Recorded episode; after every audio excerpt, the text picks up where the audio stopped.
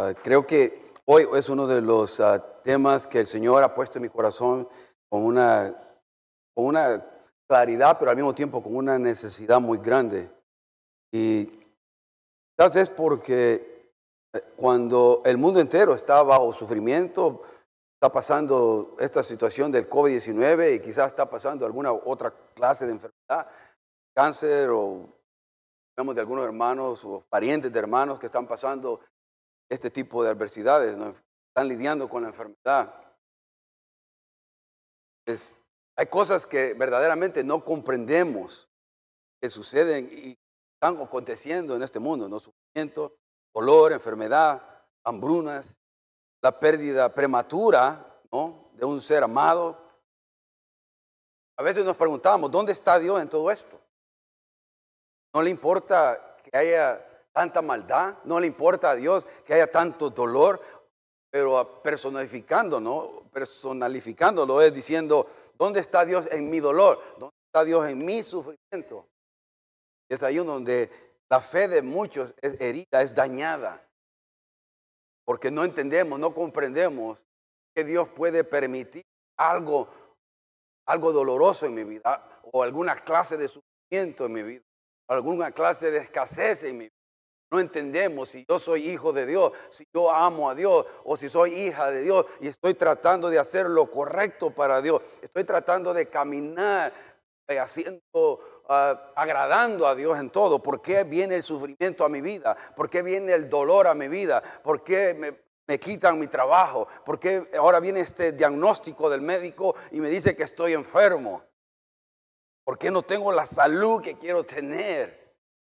¿Dónde está Dios en todo esto? La fe de muchos es herida, lastimada.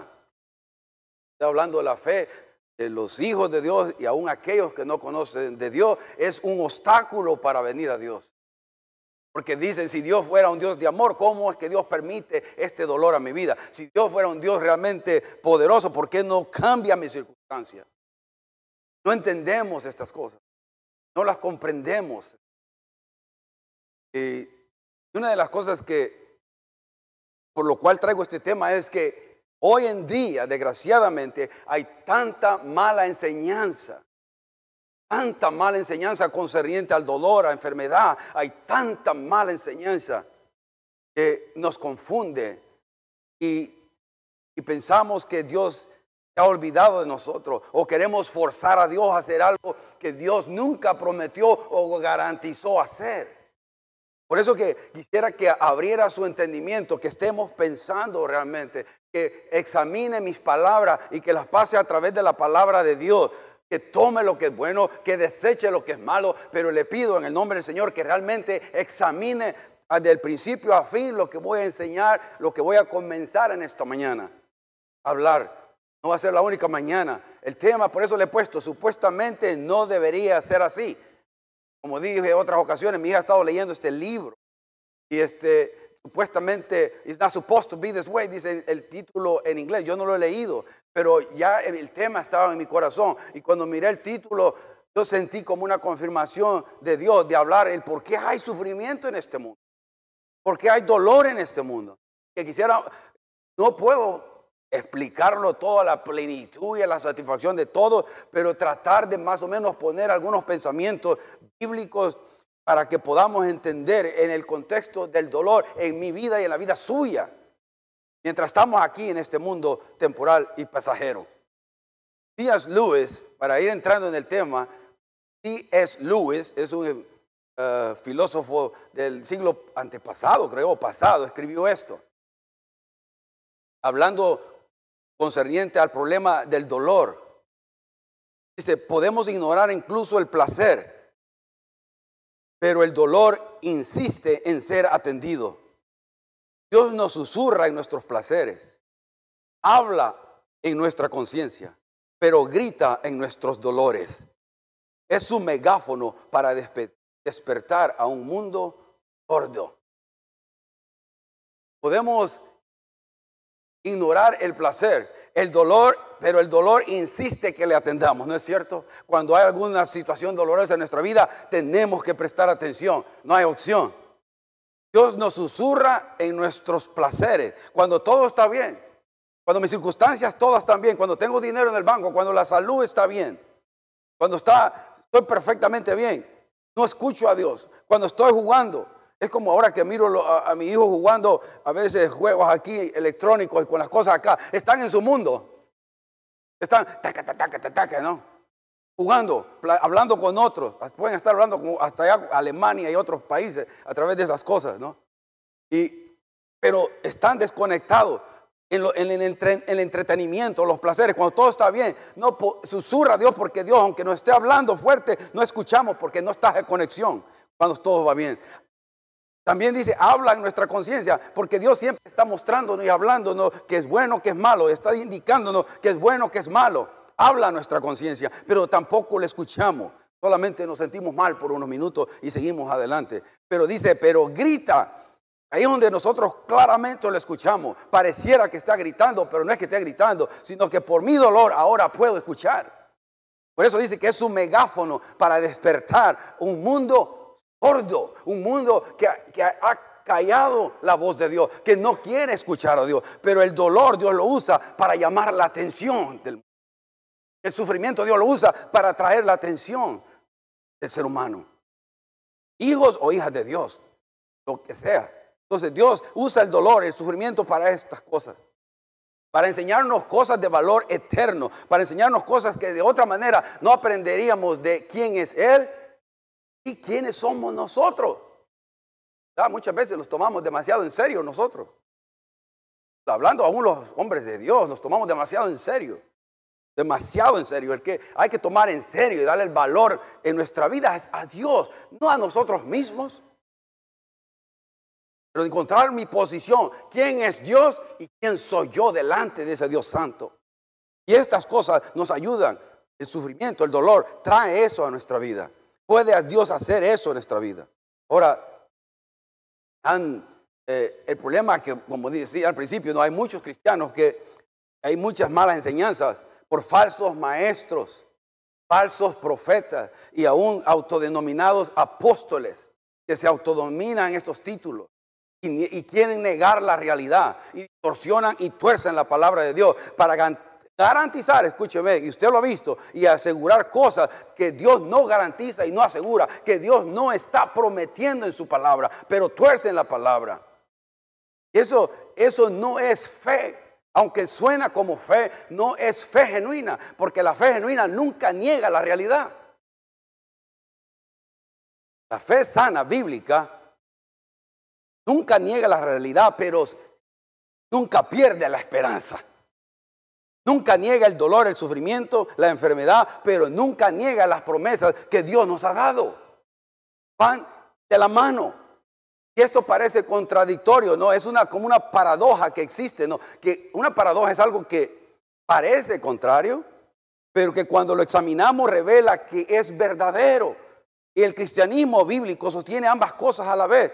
No, nunca pierde la esperanza eterna, pero nunca niega la cruda realidad de lo que estemos atravesando.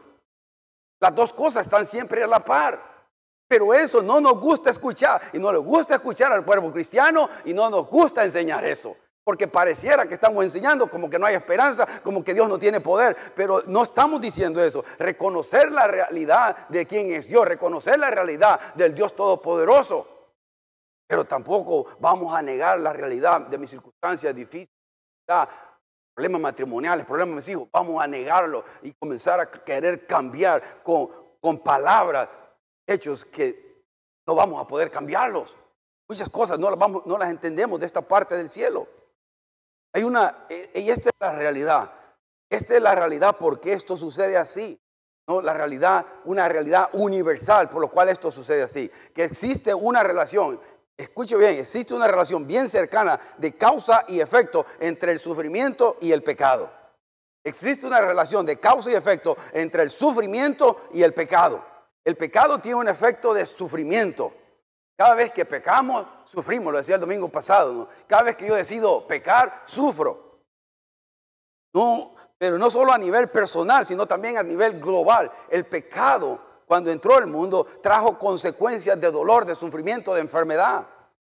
No solamente otra vez a nivel mío, mi, personal, mi familia, sino a nivel global, a nivel universal. La, generación, la, creación misma está bajo condenación. Y eso incluye a usted y a mí, que este cuerpo todavía es corrupto, que este cuerpo todavía es inmortal, que se enferma.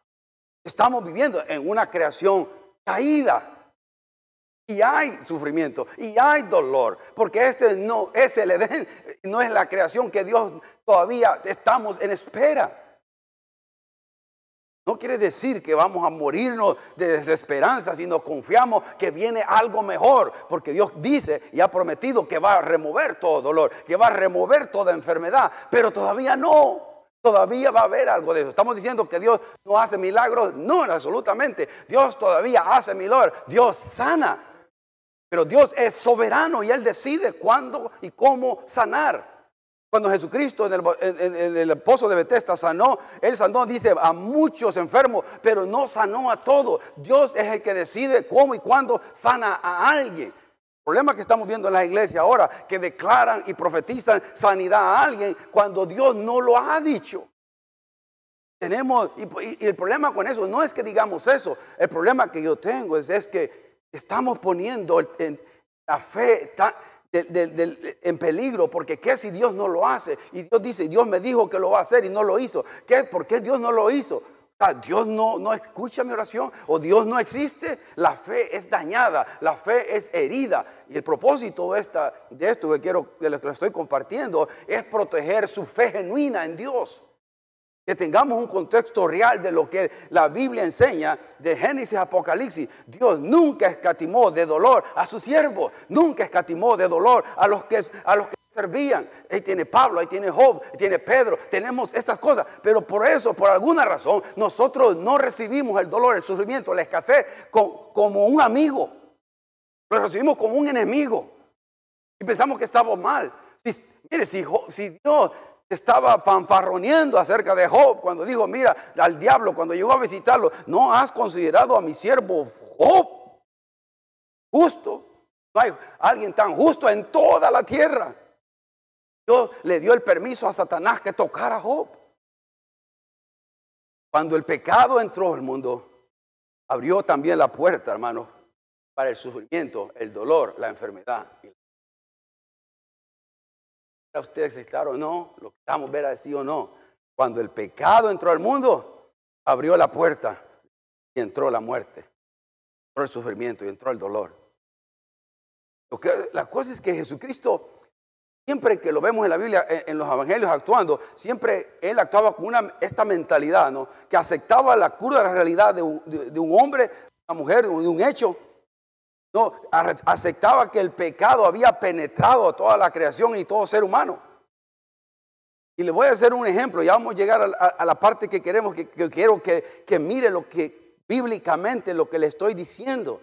Por eso les digo, examine lo que estoy diciendo, porque su fe no va a permanecer si no es sana y no es bíblica. Si su fe en Dios, no fe en mi fe, es fe en Dios. El objeto de mi fe es Dios Todopoderoso, no cuánta yo fe pueda crear para cambiar una circunstancia. No hay tal cosa. Es fe en su palabra, es fe en sus promesas y sus promesas dentro del contexto que debe de ser. Ahorita no puedo entrar en esto, pero he visto el Salmo 91 a través de las redes sociales mal aplicado como una garantía que el, el, cristiano no va a ser tocado por la peste. Si examina ese, ese, ese salmo, no está diciendo que es, que, que es una garantía que al cristiano no le va a llegar, porque déjeme decirle, he escuchado de pastores y de celebridades cristianas, musicales y todo, que les llegó el COVID-19. ¿Qué pasó con ellos? A mí me, da celo cuando miro en las redes sociales citando un versículo fuera de contexto para garantizar o prometer algo que Dios no está prometiendo ahí. Es triste lo que está pasando. Ignorancia bíblica y los responsables somos nosotros los pastores, nosotros los que enseñamos, porque no enseñamos la palabra de Dios. Queremos ser populares en decir y hacer como todo mundo dice.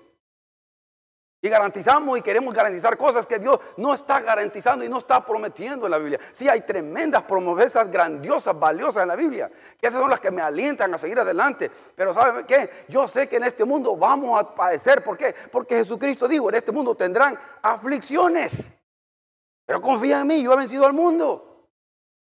Pero no, no, no.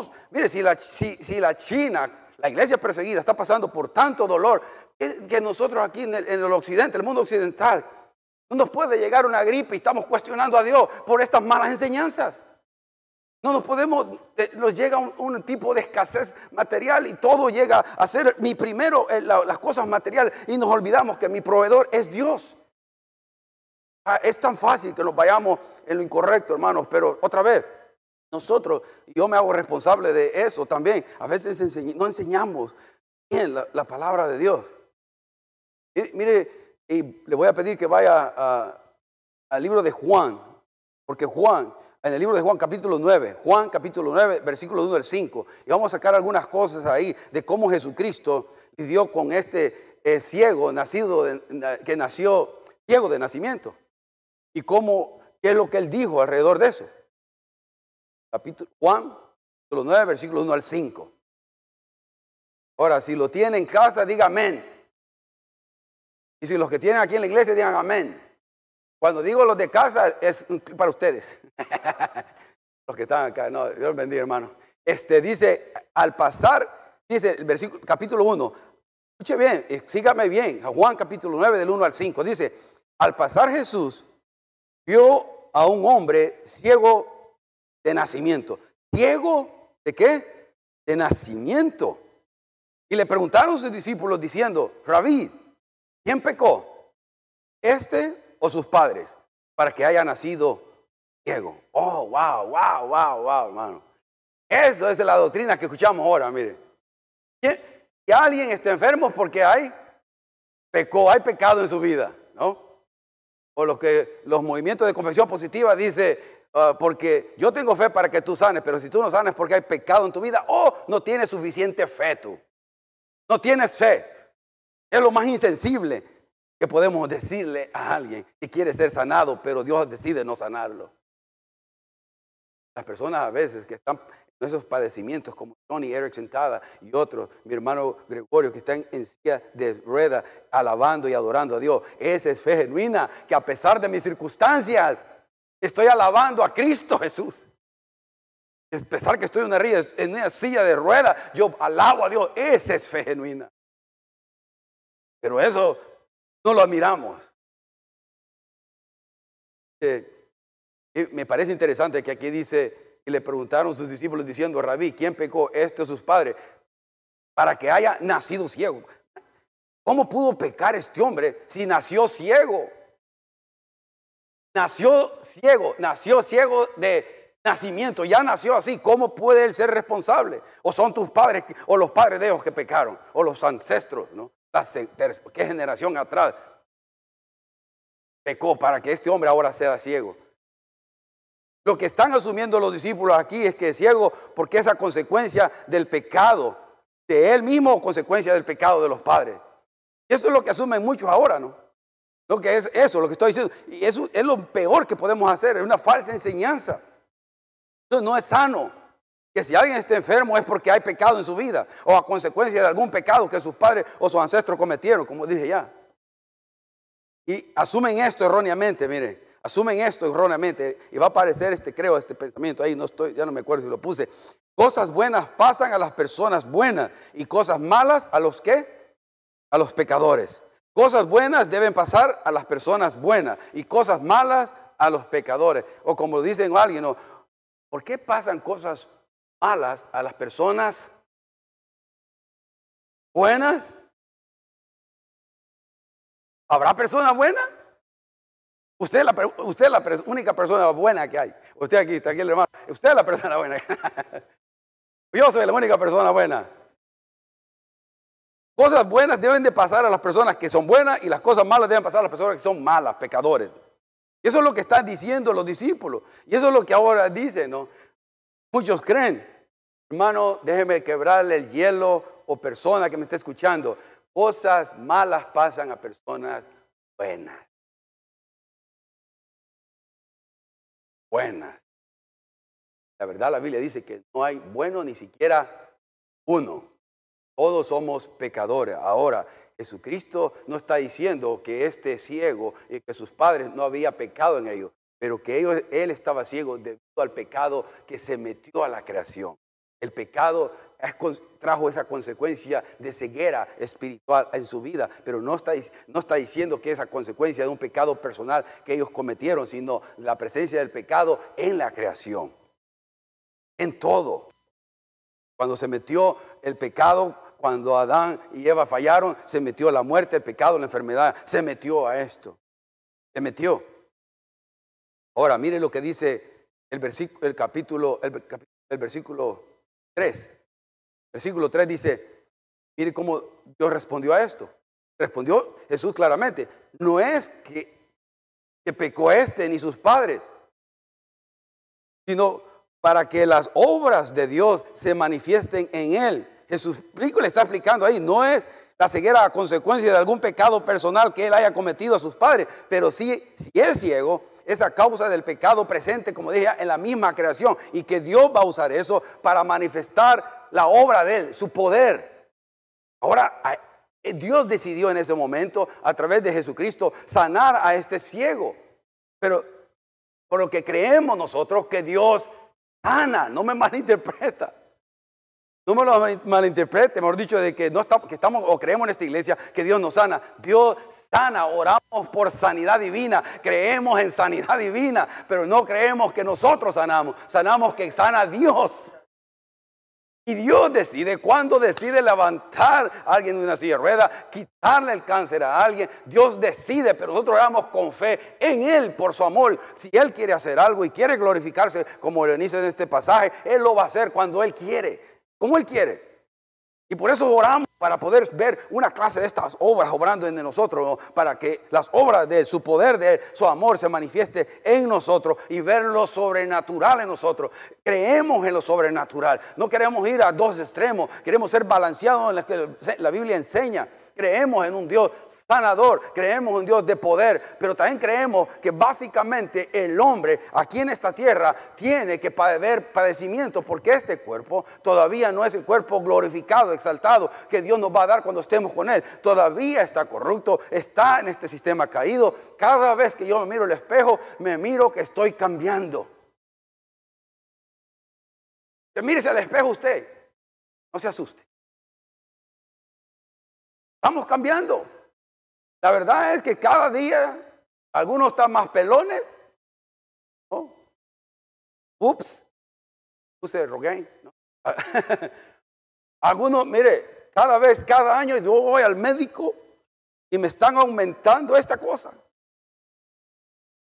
Cada vez, cada, cada dos años he ido y me la han aumentado. Ya ni quiero regresar, por eso no va a ser que va a regresar con unos telescopios aquí. Estamos en un sistema caído, pero estamos de la mano de Dios, los hijos de Dios. Las hijas de Dios caminamos de la mano de Dios. Dios no lo va a dejar que lo toque nada más de lo que no pueda resistir. Y junto con la prueba, la salida de la enfermedad, también le va a dar la salida. Porque Dios es amor. Él está forjando en su vida el carácter de Cristo. Y para eso muchas veces va a tener que permitir cierto dolor, cierto padecimiento, cierta dificultad. Abracémosla como buenos amigos aunque no nos guste. el, versículo 4 dice, mas es necesario hacer las obras del que me envió, entre tanto que el día dura. Mientras está Jesucristo ahí, está la luz, ¿no? La noche viene, dice, cuando nadie puede trabajar, refiriéndose que todavía Él estaba aquí caminando en esa tierra, en ese, en ese momento estaba caminando en esa tierra y el día estaba con ellos, que es decir, Él. Por eso dice, entre tanto que estoy en el mundo, luz soy del mundo, en el versículo. Y lo que Jesucristo está diciendo, que Él, escúcheme, Jesucristo tiene, está enseñando que Él tiene autoridad y tiene todo el poder para remover el pecado, o sea, perdonar pecado y puede también, y tiene toda la autoridad y todo el poder de remover las consecuencias del pecado. En su vida y en mi vida, su enfermedad, su carencia, Él tiene el el poder de pararlo. Por eso oramos en el nombre de Jesucristo, bajo esa autoridad divina que, nos ha dado Dios. Oramos en el nombre poderoso. No es simplemente como por decir algo para terminar la oración. Es la autoridad que Dios le da a los hijos de Dios, que cuando decimos en el nombre de Jesucristo, estamos diciendo basado a su voluntad, basado a su poder, yo te pido esto, Señor. Porque sé que eres el único que puedes cambiar las consecuencias y remover las consecuencias de, este mundo caído, pecaminoso, donde cual mora la injusticia y la maldad. Aquí hay injusticias en este mundo. Usted la ha vivido, yo la he vivido y todos la hemos visto. Hay injusticia, pero viene una tierra, dice Pedro, donde la, la justicia morará será su vecina, será mi vecina, será que todos vamos a ser justos, nadie va a hacer injusticia, pero en este mundo hay injusticia, hay maldad, hay iniquidad, porque cuando pecó, cuando el, pecado entró a este mundo a través de un hombre, Adán, se metió el sufrimiento, el dolor, lo malo, lo perverso, y eso nosotros los cristianos, los hijos de Dios, no estamos exentos a eso. Y, ahora lo que miro es que todas las iglesias quieren meter la cabeza bajo la alfombra y, negar todas estas cosas como una vara mágica. No es así. Tu fe va a ser dañada. Por eso muchos no entienden al Dios de la Biblia. Dios no escatamina nunca a sus hijos del dolor y sufrimiento. Hermano, usted va a ser usado por Dios, va a tener que pasar algún tipo. Digo por mi vida, cuando nosotros comenzamos esta iglesia seis años atrás, mi esposa estaba sana y está sana, gloria a Dios todavía, pero le cayó ya le cayó otras cosas y afectó su salud de una manera tan increíble. Hasta el día de hoy, perdona a mi hija que está oyendo ahí, no te quiero poner público estas cosas, pero es la realidad. Nos pasó, pasó, no ha sido un viaje placentero. Aquí me mira usted sonriendo, bonito, lindo, Quiero correr 11 millas, gloria a Dios. Pero no es eso lo que me garantiza a mí que todo va a ir bien, porque estoy sirviendo al Señor, todo va a ir bien. No es así. Porque estoy sirviendo a Dios, mi cartera va a estar llena, hasta no voy a poder caminar porque así la tengo, la cartera de dólares. No va a ser así a veces. Pero creemos todas esas cosas y a veces cuando vienen las dificultades, el problema es, ay, ¿dónde está Dios? Ya me alejo de Dios. Dios está ahí en su dolor. Yo no he sentido mayor intimidad con Dios que cuando estoy pasando algo, oh, lo siento tan cerca de mí que deseo hasta esos momentos. Lo siento tan tangible a mí. Y le digo, gracias Señor por las pruebas, porque me hacen doblar rodillas, querer oír de ti, querer depender de ti, querer recibir de ti. Y no encuentro en ninguna cosa creada placer, solamente en tu presencia, en tu presencia. El mundo necesita que las iglesias cristianas a hablar estas cosas, que no tengamos vergüenza, porque estamos haciendo, haciendo, estamos apagando a muchos no venir a Cristo.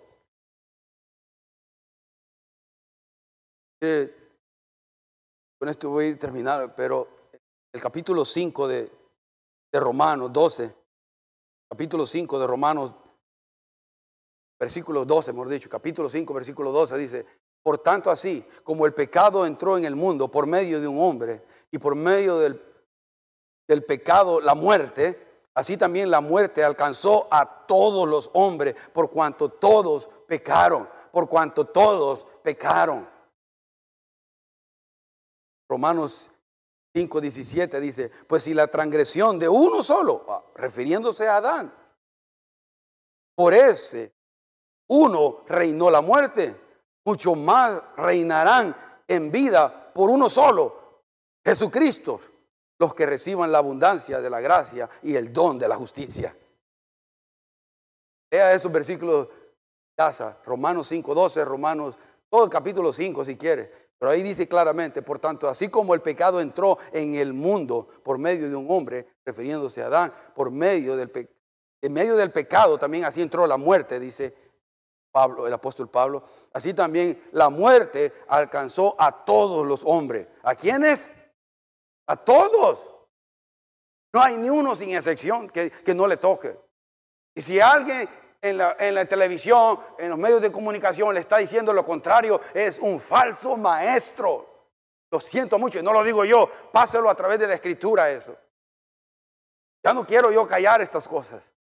Ya no quiero yo porque están haciendo daño a la fe genuina de Cristo. Y entre más venga, se acerque la venida de Cristo, mayor apostasía, mayor alejamiento de la verdad va a haber. Y yo, aunque vaya a la cárcel, tengo que decir lo que la Biblia dice. Y aunque le guste a usted o no le, aunque no le guste a nadie, yo quiero decir lo que la Biblia enseña, lo que Dios me enseña a mí a través de su Espíritu Santo. Y esto, lo que estoy diciendo, es sana doctrina aplicable a su vida, que va a proteger su vida, que va a proteger su fe.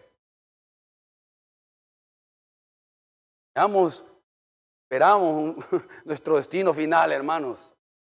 Destino final. No más dolor, no más llanto. Donde dice el, el postrer enemigo, refiriéndose a la muerte, es, va, a ser el último que va a ser removido. Ya no habrá muerte, ya no va a haber más tristeza, ya no va a haber más dolor, ya no, ya no, tiene que pagar, preocuparse por la renta, por la pago de casa, por el carro. No se tiene que preocupar por estar peleando con la esposa, porque en el cielo ya no se da matrimonio. Gloria a Dios, dicen algunos.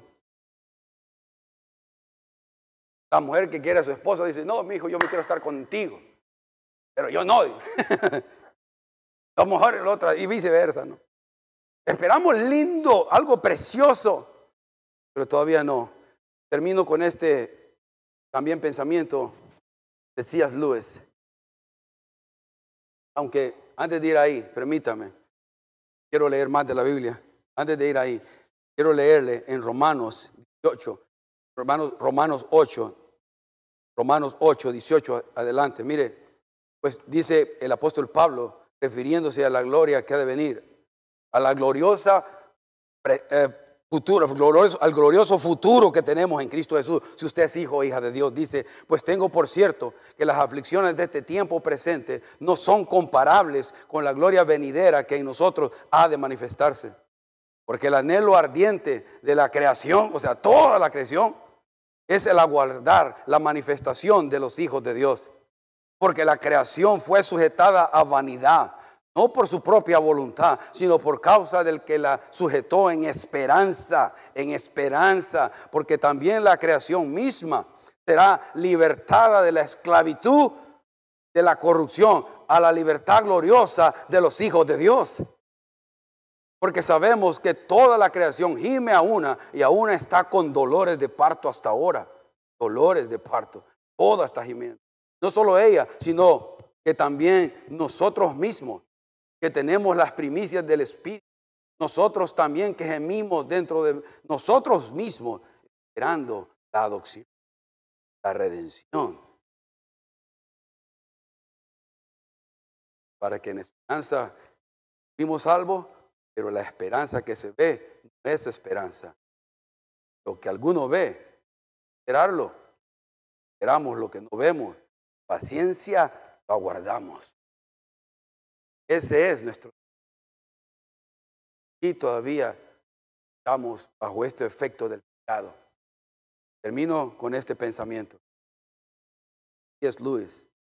Este libro se llama El Tenismo encuentro en mí deseos que nada en este mundo puede satisfacer. La única explicación lógica es que fui creado otro mundo. Antes encuentro en mí deseos, desires, que nada en este mundo pueda satisfacer. es cierto? Nada, nada nos satisface. Nada nos satisface. Tenemos una buena esposa, queremos otra. Tenemos un buen esposo, queremos otro, cambiarlo. Tenemos un carro, todavía funciona y queremos otro porque el, el tiene otro carro más nuevo. Siempre estamos más, más, más, nunca satisfechos. Ah, por eso dice que la única explicación, si nada me satisface en este mundo, ningún placer alguno me satisface, Ninguna cosa material, posesión, me, satisface. La única explicación lógica es que yo fui creado para otro mundo. Usted dice que Dios puso eternidad en el corazón del hombre. Dios eh, nos ha puesto eso. Está programado. Si no, por eso usted en las películas, usted siempre quiere que gane el bueno. Dice, en vivir happily ever after. Vivir felices por toda la vida. ¿Por qué? Porque así Estamos programados, deseamos algo, que se termine este dolor, que se termine el sufrimiento, que se pare todo, mi lucha contra mi propio ego, contra mi propia pecaminosidad, también quiero que pase. ¿Cuántas veces yo le digo, Señor, yo quiero agradarte, pero ¿por qué a veces tengo que pensar lo malo, pensar lo inico, pensar lo perverso? ¿Por qué tengo que hacer eso si lo que yo más quiero es agradarte con mis pensamientos, no solamente con mis acciones, pero mis pensamientos sean puros, limpios, que se te les satisfacen a Él. Usted tiene esa lucha, yo tengo esa lucha. Estamos bajo el efecto de la esclavitud del pecado y todavía estamos sufriendo esto. Pero viene un día donde ya no vamos a estar esclavos más al pecado. Cielo nuevo, tierra nueva, cuerpo nuevo, cuerpo glorificado, sin el efecto y la consecuencia del pecado. Cristo prometió eso, Cristo le promete eso. Si usted da su vida a Cristo, Él le da ese regalo de vida eterna perdón de su pecado. Yo por eso le invito a que se reconcilie con Dios, no busque en la religión respuesta, no busque aún en nosotros respuesta, busque en Cristo Jesús, en su palabra. Cristo es al que proclamamos, Jesucristo es al que enseñamos, no a nosotros mismos, es Jesucristo el Salvador, no el nombre de una iglesia, no es lo que hacemos o no hacemos por Cristo, es Cristo Jesús, Jesucristo es la salvación, ese es el camino, la verdad y la vida. Nadie viene al Padre, dijo Él, si no es a través de Él. El único camino para alcanzar vida, paz, propósito, está en una persona y esa persona es Jesucristo.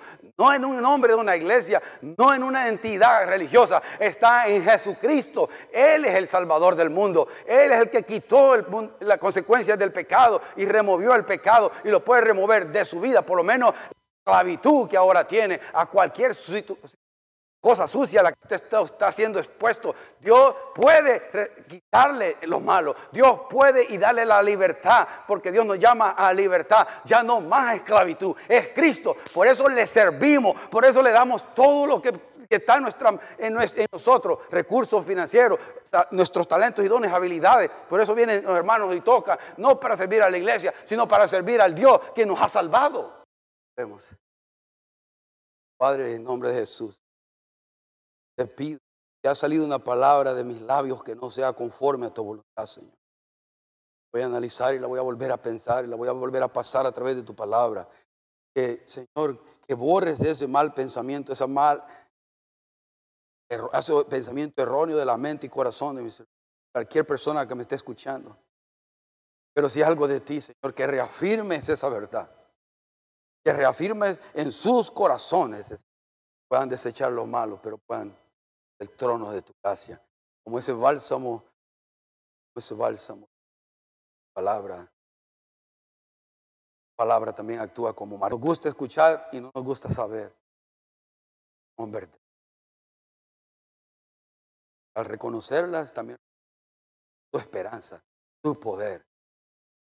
Tu eterno, nuestro destino final.